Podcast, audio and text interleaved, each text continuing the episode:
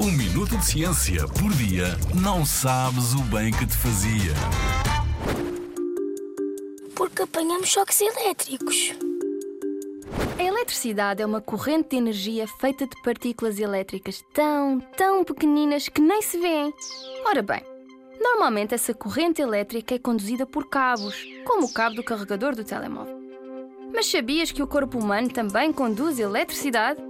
Quando às vezes tocamos num amigo sentimos um pequenino choque, estamos a transmitir corrente elétrica de uma pessoa para a outra, como se fôssemos o cabo do carregador do telemóvel.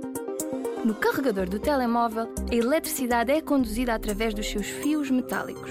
No corpo humano, a explicação é outra. Como o corpo humano é composto por uma grande quantidade de água com sais, são essas partículas pequeninas que ajudam a conduzir a eletricidade.